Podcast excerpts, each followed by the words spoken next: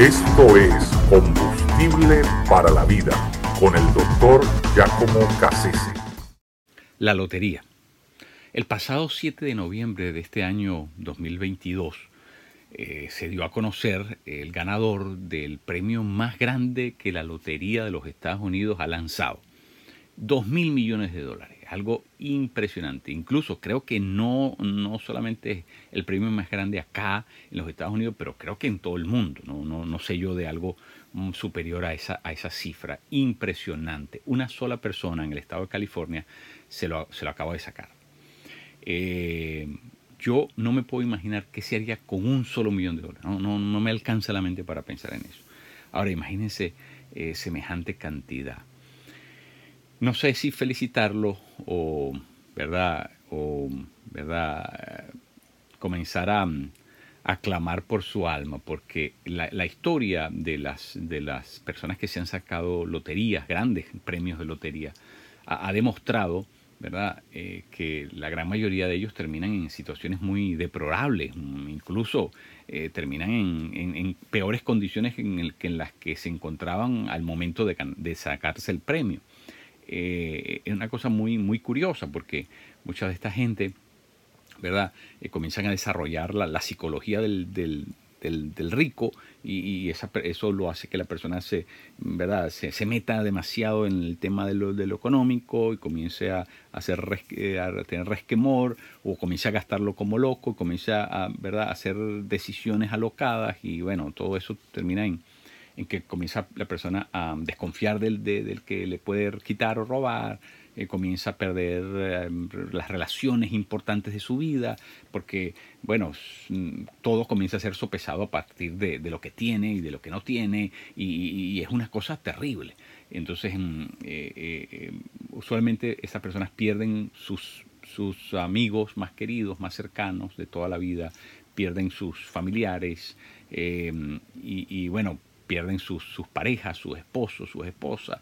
Eh, es algo calamitoso. Se convierte, algo que podría ser para de gran beneficio, se termina convirtiendo en algo que, que, destruye, que, que, bueno, causa un, una gran cantidad de males que son verdaderamente eh, innumerables. Eh, en realidad termina por convertirse en, en un enemigo.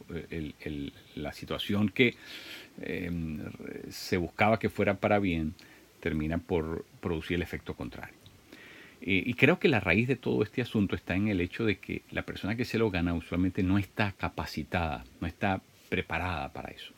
Es decir, eh, lo peor que le puede pasar a una persona es tener éxito antes de estar preparado, porque eso ha demostrado la historia que, que, va a ser contraproducente y, se va a convertir en un peso que la persona no, no puede cargar por mucho tiempo y, se va a desplomar, se va a desplomar junto con, con el peso. Y, y, bueno, eh, es la historia, eh, la historia sí lo ha dicho y, creo que lo que pasa es que el ser humano, ¿verdad? Por, por su, su ambición, su condición humana, su, sus deseos, sus inclinaciones, eh, sus debilidades, no está preparado para, para, cosas de este tipo. Cuando, cuando se le da poder a una persona de, esta manera, usualmente va a terminar en cosas muy, muy destructivas, muy destructivas porque, porque hay algo que corrompe en, todo eso. Y creo que tiene que ver con el hecho de que eh, el dinero nos da una manera de, percibir las cosas diferentes. Eh, así que por eso mm, estoy trayendo esto a, nuestra reflexión hoy para que consideremos, consideremos, mm, no digo que el dinero no nos puede ayudar a, a tener una mejor calidad de vida, pero, pero muchas veces eh, eh, si nosotros no sabemos cómo usarlo, eh, puede, puede marearnos, puede trastor, trastocarnos y puede mm, des, desplazar nuestras, nuestros principios, mm, nuestras prioridades incluso, y, puede, puede, hacernos eh, perder cosas que, que, no se que no se compran con dinero, cosas que son más importantes que el dinero. Y, y por lo tanto eh, hay, que, hay que, bueno, obviamente tomar en cuenta, tomar en cuenta eso.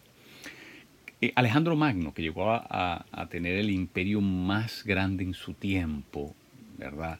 El, el imperio helénico que, se expandió enormemente y llegó, por supuesto, llegó a ser eh, desproporcionadamente rico, in, in, incalculablemente rico, Alejandro Magno, ¿verdad? siempre que regresaba a Atenas, quería ir a ver a Diógenes. Diógenes era el pobre más pobre que había en la ciudad de Atenas. Eh, pero, pobre, eh, pero Diógenes tenía algo que Alejandro no tenía. Y es que era completamente libre. Y, no necesitaba de nada para sentirse feliz, para sentirse satisfecho y pleno. Eh, incluso Diógenes caminaba por el mercado, el ágora de la, de la ciudad de Atenas, y se fijaba en todas las cosas que habían allí y, se reía por dentro, porque él decía, mira qué tantas cosas no necesito. ¿verdad? El, asunto es que Diógenes había aprendido a prescindir de esas cosas. Su felicidad no estaba fundada sobre nada externo, sobre nada que tuviera o no tuviera. Eh, entonces por eso es que eh, eh, le cautivaba de alguna manera a Alejandro la, la persona de Diógenes. Incluso comentó, y eso está registrado en la historia, que Alejandro dijo en una ocasión, si no fuera Alejandro, me gustaría ser Diógenes. Así que eh, eso, ¿verdad? Habla, habla. ¿Por qué? Porque eh, este hombre se dio cuenta que el dinero, el poder que él amasaba, las, posibilidades que él tenía de, hacer lo, que, nadie le, podía impedir porque eh, era ilimitado, eso no, no, no, era lo que, lo, lo que realmente satisface al ser humano plenamente, verdaderamente y, eso es importante. ¿no? E, el, dinero y el poder que viene con, ese dinero realmente lo que abre es un mundo, un horizonte de posibilidades que nunca nos los habíamos imaginado antes. Y, saber que, tenemos acceso y que tenemos el poder, la capacidad de tener eso que nos imaginamos, eh, eh, es algo que es fantástico. Pero eso es precisamente lo que hace que, el, el, dinero maree por, por el, el, poder que engendra y, por la, el mundo de posibilidades que se le abre a la persona. Y la persona no puede manejar eso. Se convierte en, en algo que, que, que, es un vértigo, es algo que lo, lo, lo absorbe, lo, lo, empuja en direcciones que, eran antes impensables. Y, y, la persona pierde el control, ya, ya no tiene el dominio propio, ya no tiene la capacidad la templanza, la, la verdad, el aplomo para poder controlar eso. Eh, es terrible.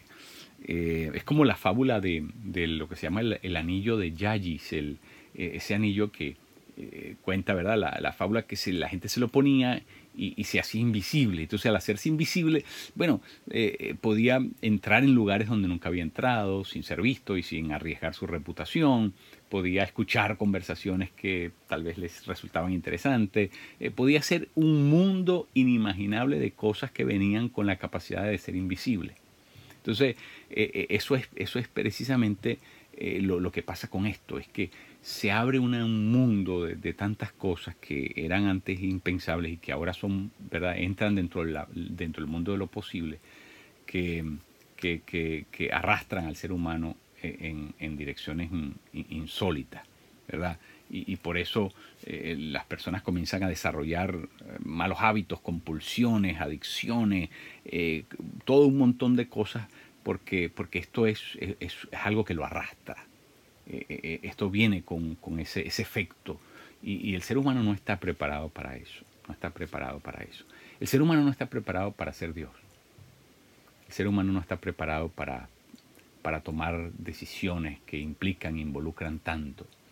Y, por eso cuando apenas experimenta un poquito de poder, el, ser humano se aturde, se embrutece, se bestializa, se, se, corrompe hasta, hasta, hasta sus raíces.